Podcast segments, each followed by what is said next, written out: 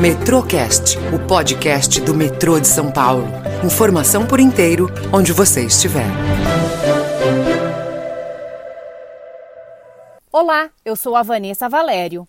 Hoje o Metrocast traz um convidado especial que vai falar conosco diretamente de Berlim, na Alemanha, para trazer uma excelente notícia. O projeto diretriz da linha 16 Violeta é um dos indicados na categoria Melhor Uso da Tecnologia Zero Carbono, do prêmio UIC, que é a União Internacional de Ferrovias Sustentáveis. Para saber mais sobre esse projeto e a premiação, eu converso com Luiz Antônio Cortes, gerente de Planejamento e Meio Ambiente do metrô. Cortes, seja bem-vindo. Nos fale mais sobre essa premiação. Olá, Vanessa. Muito legal ter a oportunidade de conversar com você, explicar para todos o que é a premiação. É uma premiação da União Internacional de Ferrovias, uma associação que está completando já 100 anos de existência, reúne operadores de todo o setor uh, metro ferroviário no mundo todo. E esse ano eles lançaram essa premiação uh, em reconhecimento a ações de sustentabilidade pelas empresas metroferroviárias. Eram oito categorias possíveis de inscrição de trabalhos, o metrô inscreveu dois trabalhos, os dois foram selecionados uh, para premiação, uh, três trabalhos em cada categoria uh, foram selecionados. Então, nós tivemos o trabalho da linha 16, das inovações em redução de consumo de energia na linha 16, e também o trabalho do Comitê de Gestão de Energia, que trata mais diretamente das, das, ações de redução do consumo de energia na operação e manutenção. Sobre o prêmio, ele buscou aí em diversas, uh, por diversas linhas de, de análise, uh, trazer as, as iniciativas mais importantes uh, que as empresas estão fazendo, seja, seja na redução do consumo de energia, no aumento da eficiência, na, em ações junto à sociedade, também tem muita coisa aí, porque as oito categorias procuraram, abranger os três pilares da sustentabilidade. Então tem coisa aí bem legal, foi muito interessante conhecer os trabalhos que estão sendo feitos pelas outras empresas e mais ainda ver os dois trabalhos do metrô reconhecidos, né?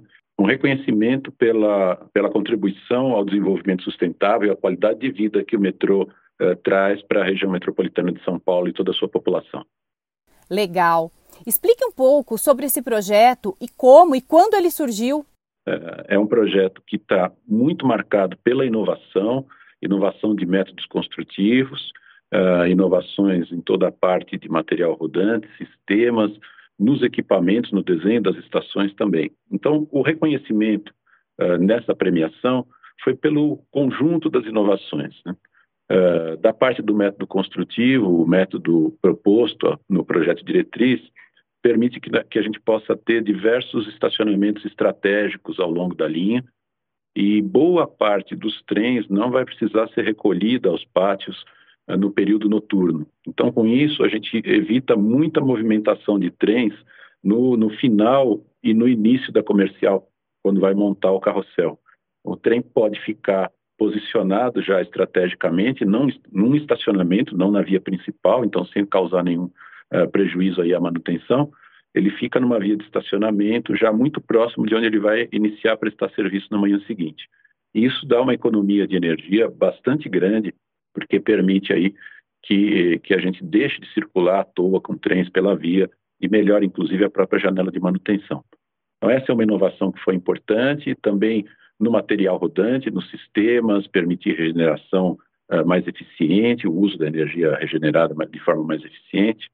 Uh, estamos prevendo também a adoção de painéis solares em todas as coberturas de edificações ao longo de toda a linha, e isso vai permitir gerar uma parcela muito importante aí, uh, metade praticamente da, da energia total consumida pela linha vai ser gerada no próprio site, né, na própria linha, uh, com isso aí evitando ainda mais o, o, consumo de energia da rede, do sistema uh, do operador nacional, né, e também uh, uma outra inovação que vai permitir uma redução muito significativa no consumo de energia, que é a adoção de elevadores de alta capacidade em algumas estações que têm uh, demandas menores e profundidades muito grandes. Uma parte das estações da linha tem essa característica. E nesses casos, ao invés de ter uh, diversas escadas rolantes, escadas rolantes em que o passageiro vai subindo, trocando de escadas e tal, e demora no percurso, um percurso que para o passageiro, inclusive, é bem chato.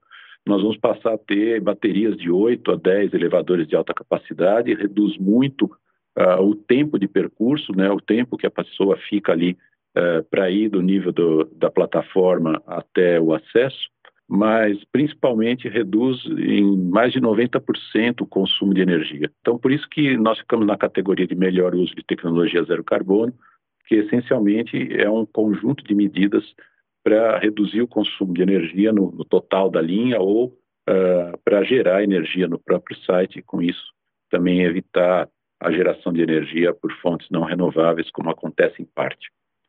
Fale para a gente quais as dificuldades em desenvolver um projeto inovador como esse e quais os esforços foram empregados, quantas áreas trabalharam nele.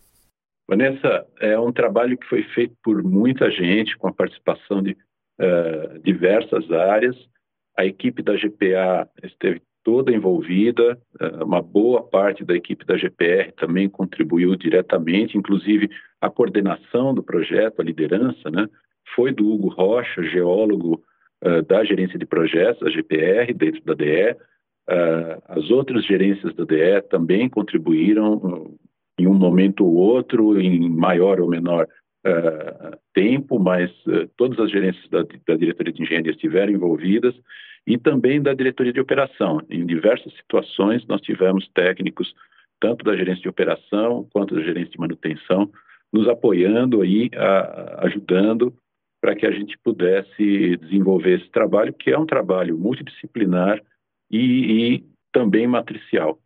Então, com isso, nós conseguimos, em pouco tempo, desenvolver um projeto de uma linha nova, a partir do zero, uma linha extensa, e o projeto uh, não só ficou muito bom, como ficou recheado de inovações, mudando paradigmas, e foi realmente uma experiência muito legal que a gente já querendo reproduzir, está já começando a reproduzir no projeto da próxima linha. Que eu não vou contar qual é, fica para outro podcast. Ah, você me deixou curiosa.